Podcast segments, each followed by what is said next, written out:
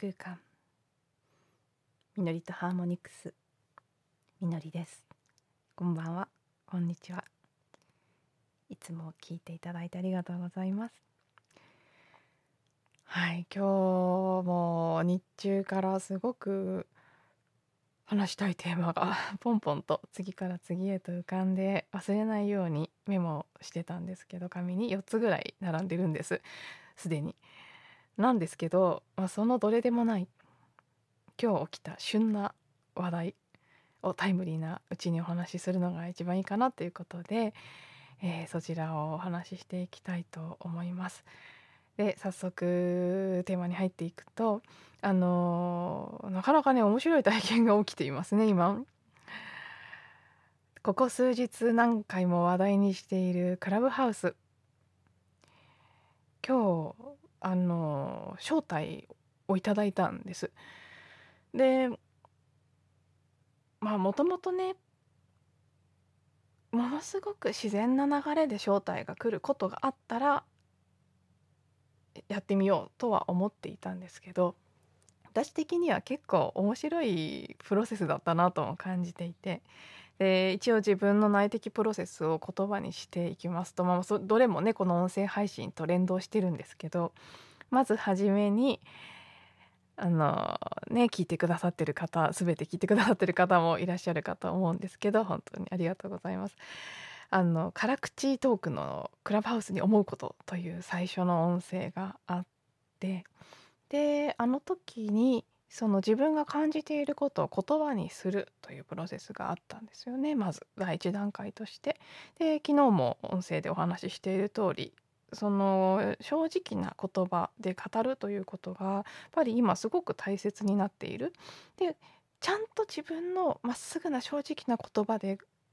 表現したら終わるんですほとんどの必要のないものは終わるし必要のあるものは残っていくっていう感じになるのは去年の秋ぐらいからすごく強く感じ始めていたんですけど、まあ、あの日は言葉にするということそしてもちろんね前後のクリーニングも含めてまず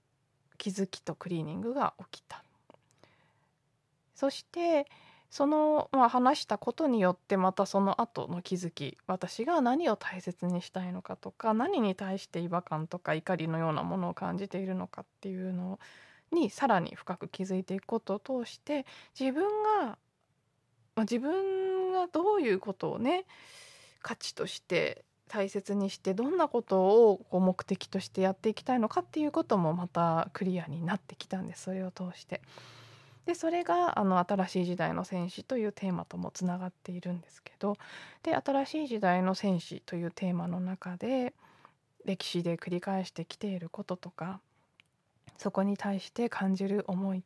そして外側に何かこう問題の原因とかこう心の闇というのを外に見ている限り何も変わらないということに気がついて私自身もあれを話しながらですね。で内側のことなんだと。その時たまたまやっぱりね旬で起きてたテーマとしてクラブハウスやそれを使い始めてる人たちに対して感じていることっていうのがその違和感とかざわざわする感じとかがやっぱり外側にあるんじゃなくて自分の中にあるものを見てるんだっていうことに気づきいわゆる統合というプロセスがあの音声を話すことや話した自分の言葉を聞くことそしてその後の時間の経過とともに起きていったんです。でなのであの音声が終わったあたりからだいぶまあいっかってなっていてで本当に気にならなくなってきていた。でさらに昨日の音声でお話しした通り昨日はもう本当に全てただの遊びだし全部がゲーム質感の違うゲームをそれぞれの人がして楽しんでるだけって何でもいいんだっていうのがもう頭のレベルではなくて腹のレベルでしっかりこう落ちてきた感じがしてでますますまあいいかってなったんですね。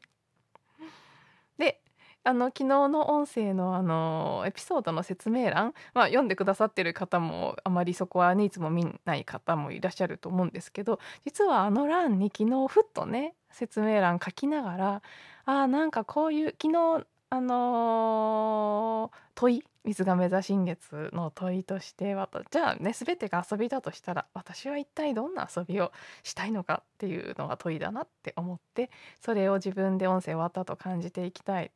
なと思っていてその後ずっとねあのまた緩く意識しながら感じ続けてるんですけど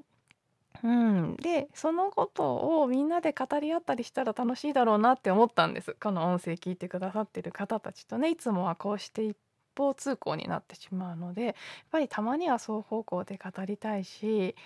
ね、ああいう問いが出た時はシェアしてきたらすごくいいんじゃないかなって思ったりして、あ、こういう時にクラブハウスっていうのは使えるかもしれないって、なんかこう初めてというかね結構前向きなビジョンみたいなものが生まれたのでそれを文字にしてたんです。昨日の説明欄に。あこういう時にクラブハウスいいのかもみたいな。そこからの今日の思いがけない正体ですね。あの、本当に自然な流れで全然こちらから働きかけるとかっていうことでもなくそしてこんなに早いとも思っていなかったのであ本当に意識が変わると動くのが早くなっているなっていう実感もあったんですけど。かつ私昨日水亀座新月のいつも YouTube でね気に入って見ているカードリーディングのあのチャンネルがあってでそれで水亀座新月のメッセージを受け取った時に出たカードが「チェンジルーティン」ルーティンを変えなさいっていうカードでで日々のこうルーティンですね。とかあるいはその意識自分のこうだと思い込んでることとかを変変えていくっていう感じのメッセージが来ててでそのカードのメッセージを受け取った時にパッと浮かんだことが2つあって1つは早起きするってこと。あのここ最近すごい寝るのがあ寝るのも起きるのも遅くなってたのでなんとなくそのこととそしてクラブハウスのことがパッて浮かんでたんです。2つ。その2つを言われてるような感じがする。で今までの自分のパターンを変えていくっていうことに関してその辺がなんか別に考えてとかじゃなくてもう聞いた瞬間チェンジルーティンって言われた瞬間パッて脳裏に浮かんだのがその2つだった。そしたら今朝はあの無理に起きようとしたわけではなく、まあ、基本私は体の声に従うということをすごく大事にしてるので何時に起きなきゃいけないとかいうことはもう極力設けないようにしてるんですけどでもね今日は本当に自然と早く目が覚めてそのまま動き出して久しぶりに朝からマリンバの練習をしたりしてまさにチェンジルーティーンだったんです。からのねまさか今日その流れで招待が来ると思わなかったんですけどほほうみたいな感じでねでそうなんです最初から取りに行くことは全然する気がなかったしいろんな思いもあったけれどもでも決めつけることなくできるだけもし本当に自然な流れほぽのぽのでいうところのインスピレーションね自然な何も力を加えてない状態で正体が来るのであればそれは素直に従ってやってみようというふうにも思っていたんですね。なので、まあ、まだね登録はできてないんですけどこれからやってみようと思っている今なんです。でなんで、まあ、やってみようと思ってるかっていうところはいくつかあって。まあもちろんね自然な流れに従ってそれでも来るものはインスピレーションなのでそれに素直に従おうというのがまず第一ですけどそしてまあもう一つはねやはりこの音声配信でやっていることの延長としてうん、さっきも言った通り双方向の場っていうことは機会としてすごく、まあ、やっぱりあるといいんじゃないかなって思っている。この音声配信に付随するものとして並行してやっていけたらいいし実際音声配信始めてすごく自分にフィットしていてで親しい友人からももっともっとなんか1個1日1個じゃなくてもっといろいろやったらいいのにって言ってもらったりして本当はそういつも20分とかに頑張って年にせいぜい25分とか思って頑張って収めてますけどもっともっと今日なんてそれこそ4つぐらい話したいことが出てきていてまあねクラブハウスはライブ配信ということで基本1時間とかそういう尺でやるものが多いと思うのでもう少しね取り留めもなく話せるということも多分私はもっともっと話すことあると思うので その機会として並行して使っていくっていうのはすごくいいと思いますし、まあ、やっぱり音声配信もうすぐ90日ぐらいになりますけど続けてみてとにかく自分に合っている。でこの語る話す別に話すこと決めずにいくらでも喋れるので話すということに関してもそうですしクラブハウス双方向になっていくとしたら対話の場になるんですけど対話の場をホールドするということも、まあ、ものすごく得意なことなんですね。数少ない胸を張って得意だと言えることが場をホールドすることだと思うんです。でどこかの音声でもお話ししましたけど私はやっぱり人が本音を語る場あ本音で話せる安心安全な場を作るということにすごくパッションがあるのでそれをできる機会という意味ではやっぱり魅力的なのかなっていう部分もあるんですね。あのまあちょっと広まってきている最初のエネルギーとか意図に違和感を感じる部分はあったんですけど、まあ、それをクリーニングした上で自分にとってこのツールはどういうこう存在になりうるかというのを考えた時にすごくうん、まあ、親和する部分もある。というのに加えあのー、いくつか前のん、まあ、いやその戦士のやつか。でご紹介しましたね。戦士のエピソードの中でご紹介したヒューマンデザイン？というで人のデザインを見るツールシステムの中で私はエゴマニフェスターというタイプなんですね。でまあいろいろマニフェスターとかジェネレーターとかタイプがあるんですけど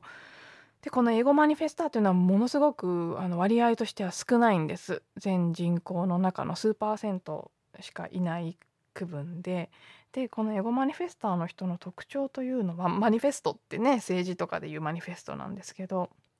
うんまあ、マニフェスト具現化する力があるということなので自分の意思からで本当の思いで語ったことというのは全て具現化するっていう性質なんがあるんだそうですエゴマニフェスターには。でとにかく意思を語るということがエゴマニフェスターの役目というかね逆に言うとそれしかできない人なんですけど自分で行動を起こすとかが全くできない性質なんですけどでも意思を語ることはできる。そしてエゴマニフェスターが開花するためには自分の、ね、使命とか才能に気づいてそれを生きていくためにとにかく最初の大切なステップが自分の心からの思いを広く遠くに届けなさいって言われたんです。去年の夏頃から何度も繰り返し言われたんです。でまあそれが8月頃に Facebook 毎日配信ん？毎日投稿？というのをチャレンジしてみたりライブ配信講座を受けてみたり YouTube を始めたりそしてそれがこの音声配信へとつながっていって毎日音声配信というのにつながっていったきっかけでもあったんですね。なのでまあねクラブハウスを使うことによってその時言われた自分の心からの思いを広く遠くに届けるということが実現する可能性があるんですよね。うん、なのでまあいろいろ最初思うところはあったにせよやっぱり私にとってはチャレンジしてみる必要があることなのかなという気持ちもどこかではあってでこうして招待が来たということはまあもうしかもね昨日の新月からのでチェンジルーティンとか11始まりのメッセージがガンガン来ていたところへのこの流れなのでやっぱりここはね素直に乗っかっていけということじゃないかなと思っているんです。で私はそのエゴマニフェスターということに関して引き続きちょっとお話しするとそうなんです。具現化力が高い強いんですね。あのースピリチュアルな業界で著名なというか大人気の講師でもあった友人からも具現化の女王って呼ばれていたんです。で確かにそのエゴマニフェスターの心からの思いで言ったことは必ず現実になるっていうのは身に覚えがあります。結構何度もやってきたと思います。でその具現化力を使っていくということなんですけど私はもともとあまり個人的な願望実現とか引き寄せとかそういうものにはもう興味がない人間なんです。おそらく子供の頃から生まれた時からというか最初から興味がなかったんですけどそれだとまだこの社会では浮いちゃってた。あの私が子供の頃というのはまだまだ願望実現というのが人間の大きな原動力目標達成とか願望実現っていうのが当然のように社会の行動のベースにあったのでその何がしたいとかどうなりたいとかがないっていうのは個人としてですよ。結構致命的というか生きづらかったんですね。それでは生きさせてもらえなかった。なのでまあすごい何回も混乱しながら周りから求められるからそれを無理やり作り出して進学にせよ就職にせよもう全然わかんないのに何したいとか聞かれても無理やりもうひねり出してでそれがやりたいことなんだって思い込んで生きていこうとしたんですけどまあまあとにかくそうじゃないので苦しかったんですねずっと。でもう何も目標達成も願望実現もしなくていいっていうところにやっと落ち着けたのが、まあ、会社を辞めてこの6年の中で少しずつ少しずつそういうものを手放してきた。なのでスピリチュアルな世界でも、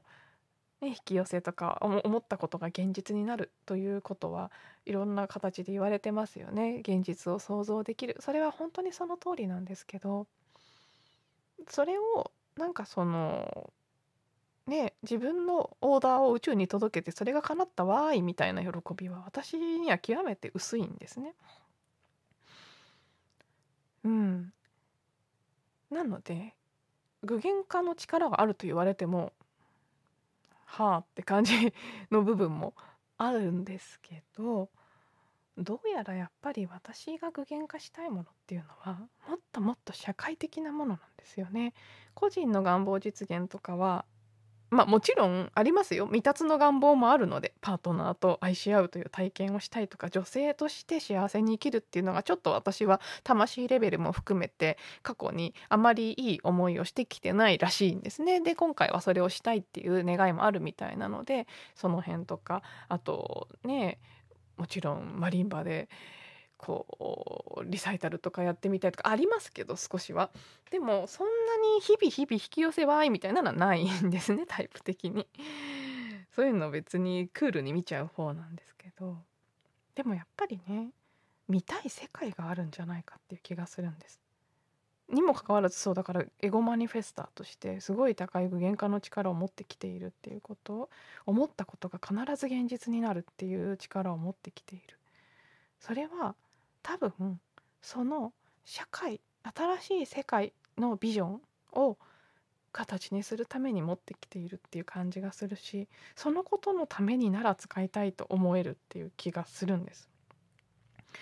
でその見たい世界っていうのもだから願望として見たいっていうよりは質感としては感覚としては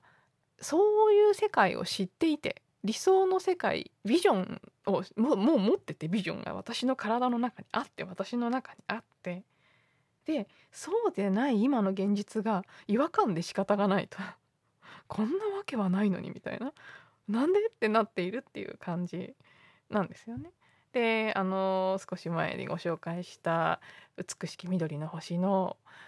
他の惑星から来た人のような感じですよ。へえってえー、地球こんななの？みたいな。でその元いた星の感じを知っているっていう感覚。何か知ってるものがあってこうしたいとかっていうよりはこうだっていう理想像を知っていてでそうでないことが気持ち悪くて仕方がないで理想を知ってるからこそそれを実現したいっていうかすることになっているみたいな感覚ですよね。なので、まあ、多分私は私が見ている私に見えているビジョンを語ることとかそうなってなくて今社会のここが変だよねって感じることとかをただただ正直に語るっていうことがおそらくそのエゴマニフェスターとしての、うん、役割なり才能なりを発揮していく手段なんだと思うので、まあ、今回ねせっかくご縁をいただいたのでクラブハウスという場でそんなことをしていけたらいいのかなってうんそう見たい世界について語るということ。そして、まあ、常々私はあのねこれから新しい時代は女性性の時代それもフェミニンリーダーシップ女性性のリーダーシップの時代女性がリーダーになるという意味ではなくて男性女性それぞれの中にある女性性の質によってリーダーシップを発揮していく新しい、ね、スタイルが求められる時代だ。あの女神的リーダーシップという本があるんですけどそこにも語られているんですよね。重要性とか共感性とか女性性の質によるリーダーシップがこれから求められていくっていうことが、まあ、あの世界でいろんな調査をしてそれをまとめた本なんですけどそのことを伝えていくとか何かその男性の経営者の方たち、まあ、女性もなんですけど男性の方が女性性のことを感じるのは難しいので当然種のエネルギーは男性性なので男性の場合はねほとんどの場合は。なのでその今今までの時代の名残でまだまだビジネスの世界社会全体の中のリーダーの人たちはほとんどが男性なのでその人たちに女性性的な在り方とか女性性的なビジネスとか女性性的なリーダーシップっていうことを、まあ、何らかの形でね伝えていくということも私の役目の一つなんじゃないか。あのなぜかコーチングのクライアントさんも自然と男性の経営者の方とかがあるいはビジネスマンの方とかが多く集まってくるのでやっぱりそこは純粋な持ち場担当領域みたいな部分としてあると思うんですね。でクラブハウスは、まあ、良くも悪くもなんですけど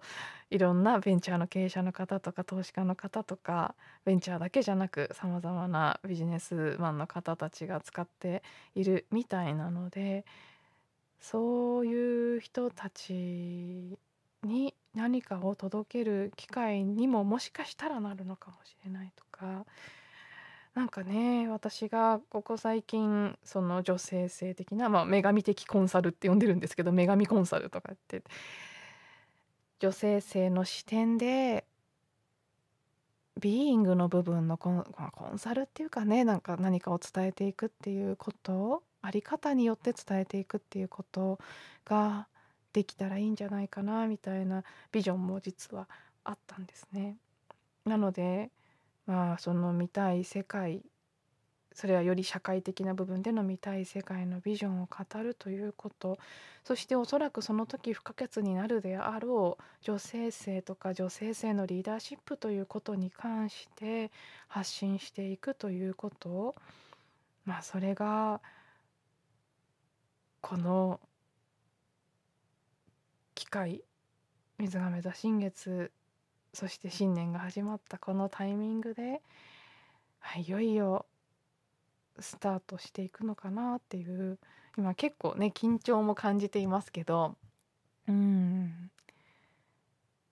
あそうですね割と怖いですね。でもこれは嫌な悪い怖い方じゃなくて多分いい方の怖いやつなんですけど。はい。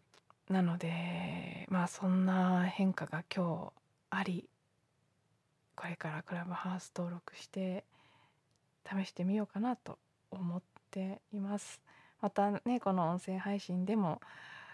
まだまだねあの招待枠が必要ということで使われてない方と Android がまだ非対応ということで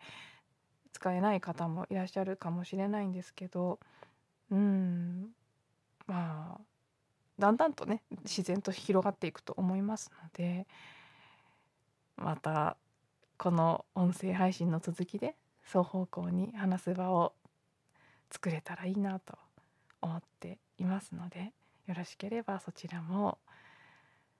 楽しみにしていただけたらとね